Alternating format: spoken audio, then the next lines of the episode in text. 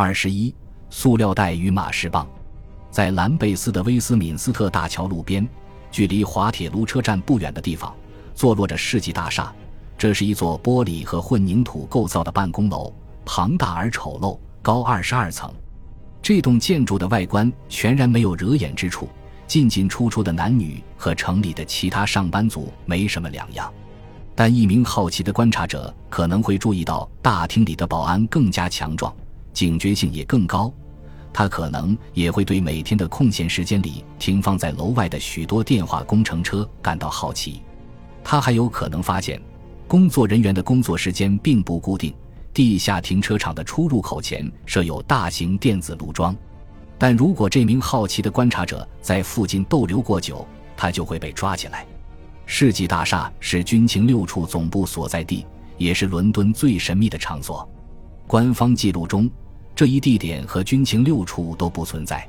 这里的低调与刻意保持的平凡形象，让刚开始参加工作的人怀疑自己是不是来错了地方。就连那些进入这一机构的人，一名前军情六处工作人员写道：“直到完成一两周的工作后，才意识到自己到底在干什么。”公众对这一栋不起眼的建筑的真正用途一无所知，少数知道真相的官员和记者也对此缄口不言。世纪大楼的整个十二层都是军情六处苏东局的办公室，一个角落里的几张办公桌属于 P 五组，该小组负责运作对苏行动和特工网络，并与军情六处驻莫斯科情报站进行联络。只有三个人知道戈尔基耶夫斯基的事，维罗妮卡·普赖斯是其中之一。一九七八年，普赖斯四十八岁且未婚，她在工作时殚精竭虑，作风干练务实，是一个典型的英国女性，讨厌男人对自己指手画脚。她的父亲是一名律师，第一次世界大战中受过重伤，她从小就有一种强烈的爱国主义情感，但也遗传了母亲的表演天分。我不想当律师，我想出国。由于速记水平不过关，他没能进入外交部，最终在军情六处当了一名秘书。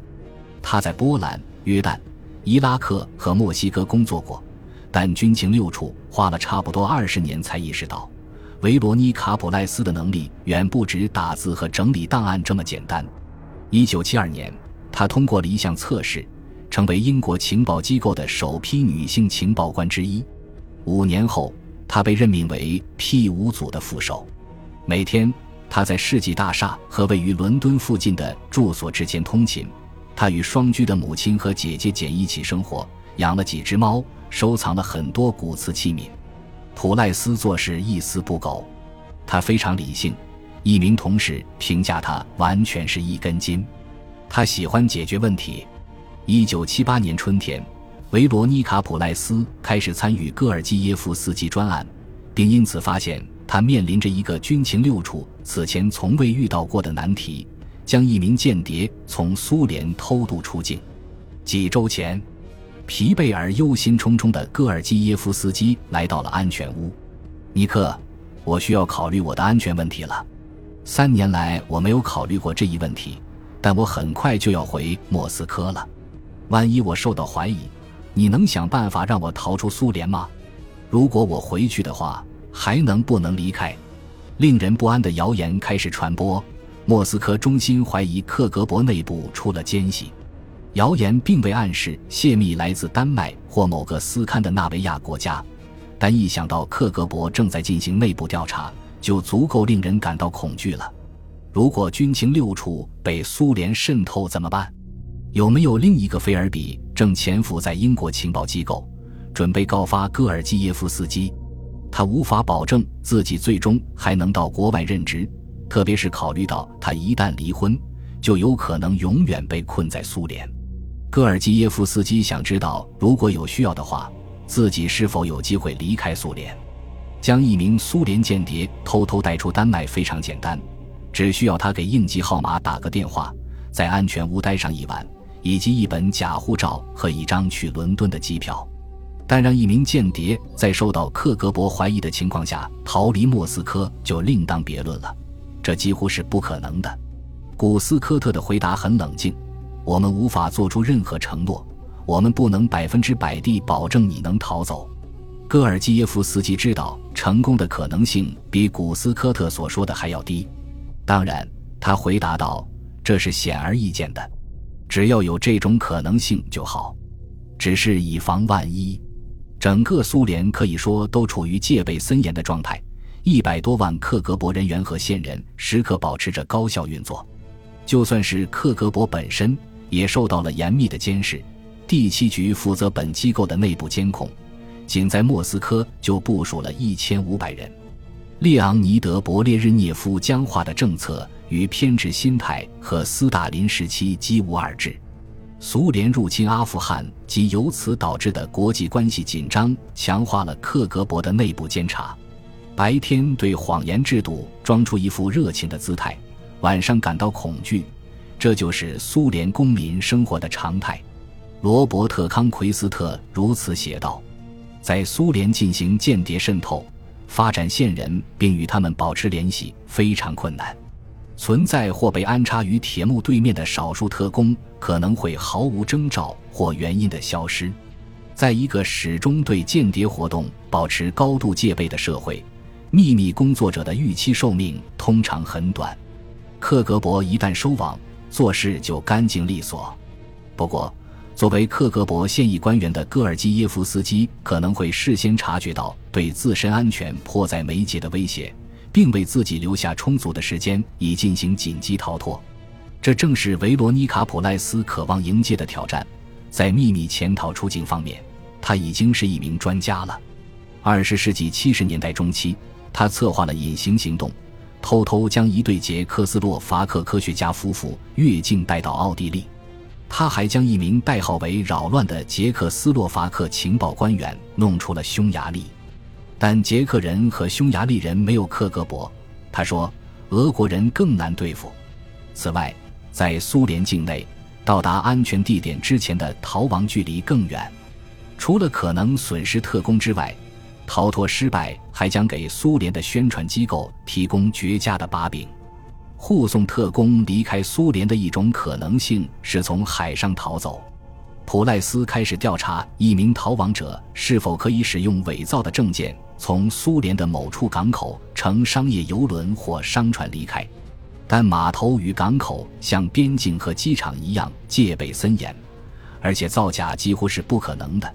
因为苏联的官方证件上设有水印，像钞票一样无法复制。摩托艇可以通过黑海将一名逃亡的间谍送至土耳其，或通过里海送至伊朗，但很可能被苏联巡逻艇拦截并击沉。土耳其和伊朗与苏联的陆上边境线距离莫斯科数百英里，沿线布满了警卫、地雷、电网和铁丝网。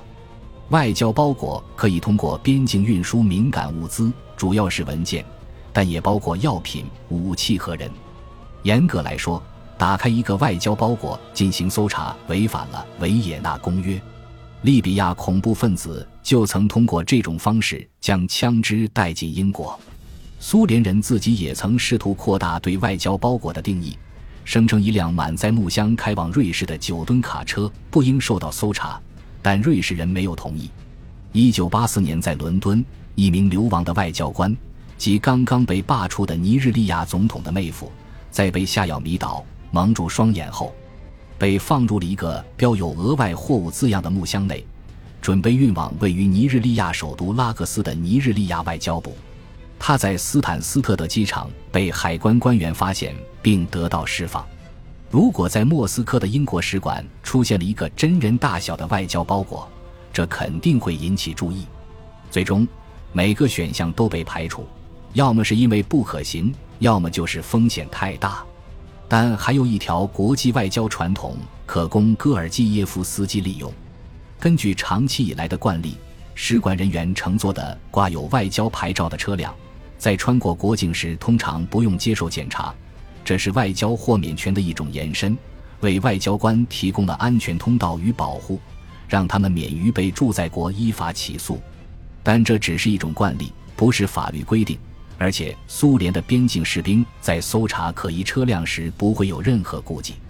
不过，这依然是环绕苏联的密不透风之墙上的一个小缝隙。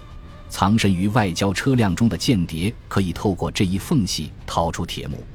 苏联与芬兰的边界是距离莫斯科最近的东西方边境线，但仍有十二小时的车程。西方外交官经常去芬兰度假、娱乐、购物或就医，他们通常开车前往。苏联边境的士兵习惯了让这些车辆顺利通过检查站。不过，如何把一个逃亡者带入车中成了一个难题。英国使馆、领事馆和所有外交场所都被身穿制服的克格勃人员看守，任何试图进入的苏联人都会被拦住，遭到搜查并被仔细盘问。而且，英国使馆车辆无论去哪里都会被克格勃监视人员所跟踪，更何况外交车辆由克格勃方面提供。很可能秘密安装了窃听和跟踪设备。本集播放完毕，感谢您的收听，喜欢请订阅加关注，主页有更多精彩内容。